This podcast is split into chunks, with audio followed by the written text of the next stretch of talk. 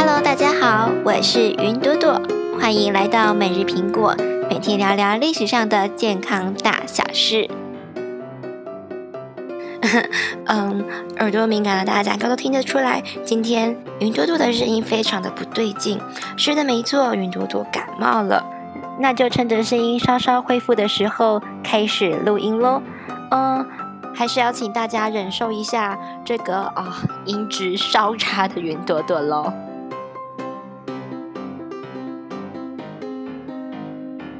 今天是西元二零二零年二月二十日，星期四。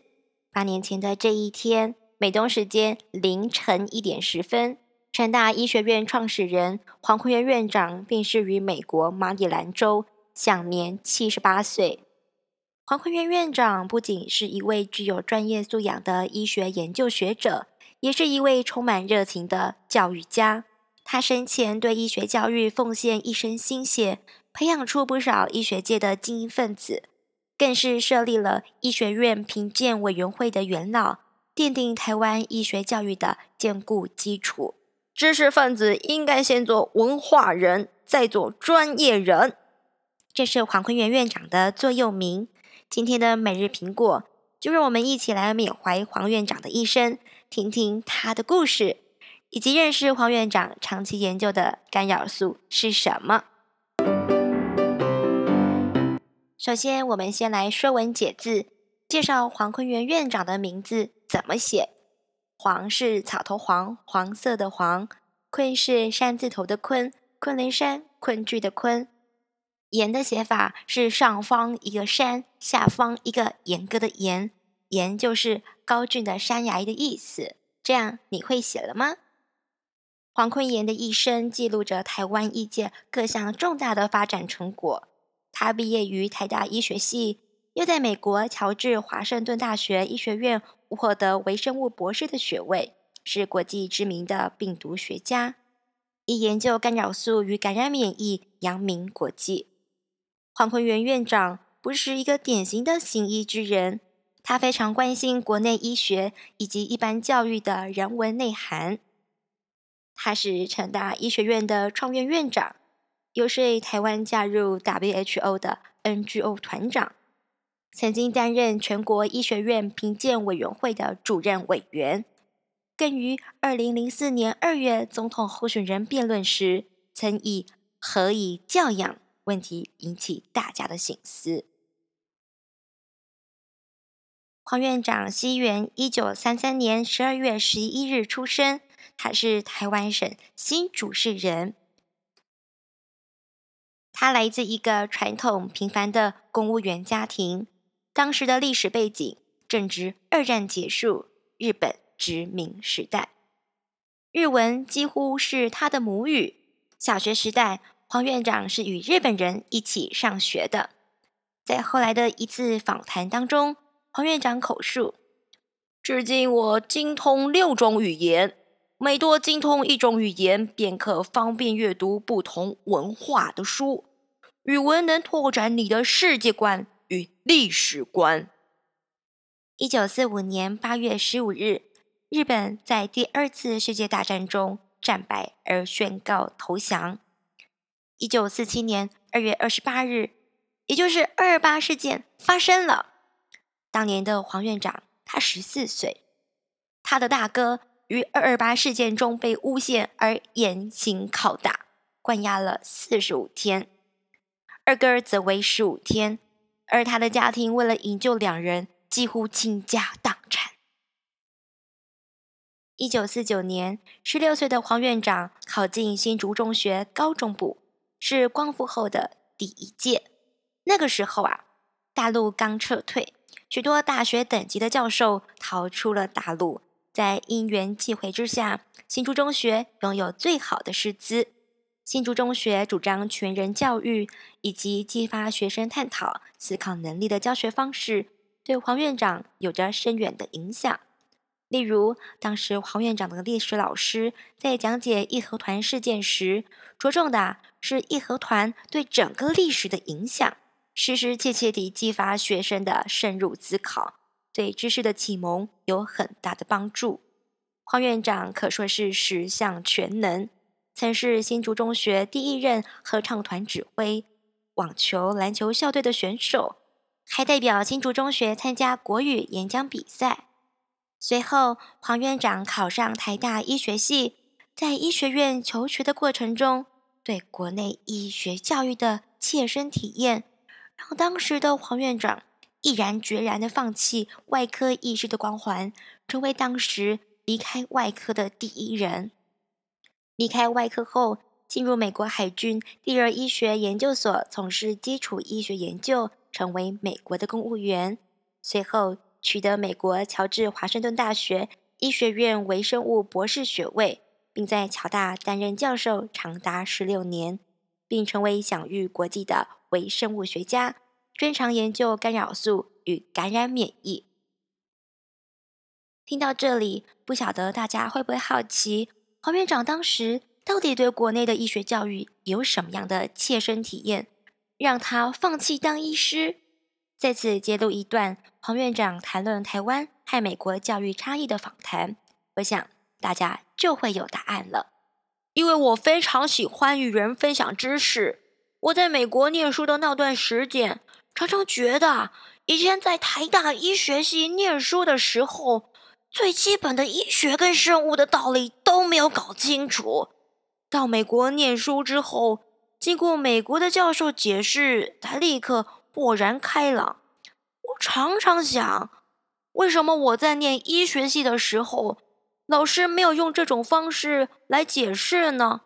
他如果也是这样解释的话，或许我就不会浪费这么多时间去摸索了。一九七二年。黄坤元院长被列入台湾政府的入境黑名单，原因呢是他帮忙林宗义教授在同年四月一日的《纽约时报》上刊登了《台湾人民自觉宣言》。这个误列黑名单，让黄院长在机场进出境时屡遭刁难。一九七七年，黄院长回到台湾，在台大担任客座教授。隔年。他马上被推荐为台大医学院院长的候选人之一。一九八一年至上海讲学一个月，随后又回到了侨大。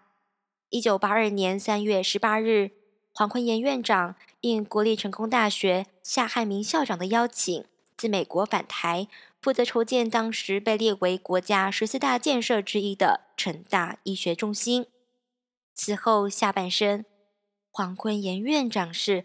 完全奉献给台湾了，对提升台湾南部医学教育与医疗品质尤其功居绝伟。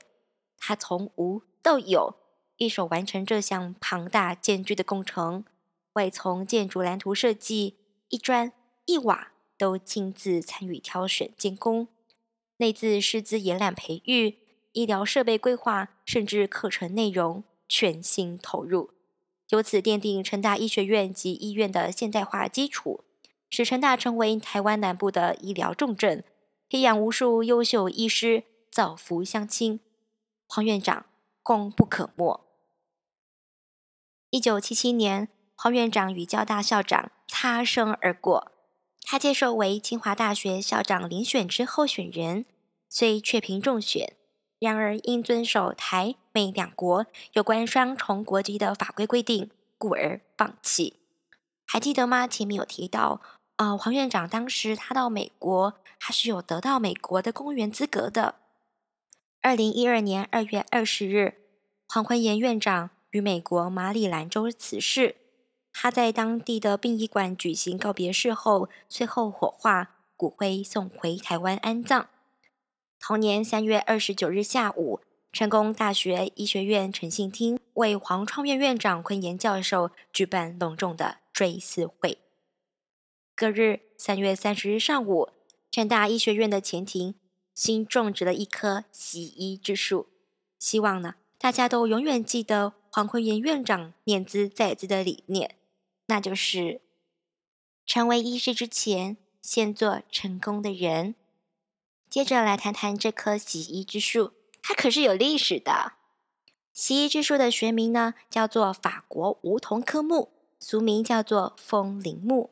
因为花的形状像悬挂树枝上的风铃而得此名。这棵树与医学的关系可追溯至西元两千四百年前。据称，西方医学之父希伯克拉底先生就是在这棵树下教导他的学生医学的奥妙。一九七零年代，美国某个药厂的研究人员到希腊科斯岛去寻找这棵传说中的树。经过几次寻觅啊，终于在遗址上发现了这棵悬铃木。该树的树龄验证虽然只有五百多年，然而非常可能就是当年希伯克拉底先生上课时那棵树的遗印。于是他们将此树的树苗移植到美国。之后呢，每一所被评鉴通过的美国医学院都会被获赠一棵洗医之树，种植在校园之中。由于这是医学教育品质被认证的指标，也是西方医学教育香火传承的象征，因此呢。美国的医学院也都以校园中有这么一棵风铃木为医学教育的政绩标章。为了纪念黄坤炎院长，特别选了一棵洗衣之树，栽植在成大医学院的土地上，希望天天提醒师生们要秉持黄坤炎院长的理想，为台湾、为世界培养更多具有丰富人文素养的医学人才。我们知道黄坤炎院长是国际知名研究干扰素与感染免疫的学者。然而，干扰素是什么呢？干扰素能用来治疗哪些疾病？在今天节目结束之前，我们就稍稍来认识一下干扰素吧。干扰素中文的写法就是干扰、打扰的那个干扰，素是素人的素。干扰素的英文是 interferon，I N T E R。Feron，interferon，通常缩写为大写的 INF。干扰素是一种糖蛋白，糖呢是有字旁的那个糖哈。当细胞受到病毒感染时，干扰素会被立即的制造来抵抗病毒。同时，干扰素也会警告邻近的正常细胞要提高警觉，以防病毒的入侵。也就是说，干扰素同时具有攻击。和通讯的两种特性。干扰素目前呢可分为三个大类：interferon alpha、interferon beta、interferon gamma。这三大类干扰素分别由不同的细胞产生。interferon alpha 是由 B 淋巴球和单核白血球产生；interferon beta 则是由人纤维母细胞产生；interferon gamma 则是由淋巴球的辅助诱导细胞产生的。OK，免疫学非常的复杂。不需要特别去记忆这三大类干扰素的爸爸妈妈各是谁，只是让大家知道它们各自由不同的细胞产生。综合过去的研究，我们知道，干扰素除了抵抗病毒外，还有抑制癌细胞生长、促进细胞分化和增强免疫力的功能。但是啊，干扰素在人体的含量非常的少，是极低。又没有适当的制造方式，因而限制了临床上的应用价值。直到最近，生物技术的突飞猛进，干扰素才得以量产，而广泛应用在医疗上。目前呢，使用干扰素的治疗包括病毒引起的疾病、血液疾病和肿瘤疾病，例如慢性 B 型肝炎、慢性 C 型肝炎、慢性骨髓性白血病。多发性骨髓瘤、黑色素瘤等等。好啦，结束前来重点提要今天的内容吧。我们今天介绍的是成大创院院长黄坤炎，他的一生不止记录着台湾医界各项重大成果的发展，更是让他的医学教育理念以及人文教育的关怀与重视，深深影响着成大医学中心。黄坤炎院长精彩的一生。落幕了，但是他读书的风范却是我们很长的记忆。以及我们介绍了黄院长研究的干扰素，干扰素是当细胞受到病毒感染时会被制造的糖蛋白。目前临床上，干扰素已经可以用来治疗 B 型肝炎、C 型肝炎和某些特定的癌症。是的，没错。今天的内容有些长，而这是撰稿人 Claudia 的私心与感触。当年呢，趁他种植洗衣之树时，，Claudia 刚好就在医学院就读。他当时懂了，就是因为有了黄坤炎院长，在当时的成大市长中，他感受到了浓厚的医学人文气息。知识分子应该先做文化人，再做专业人。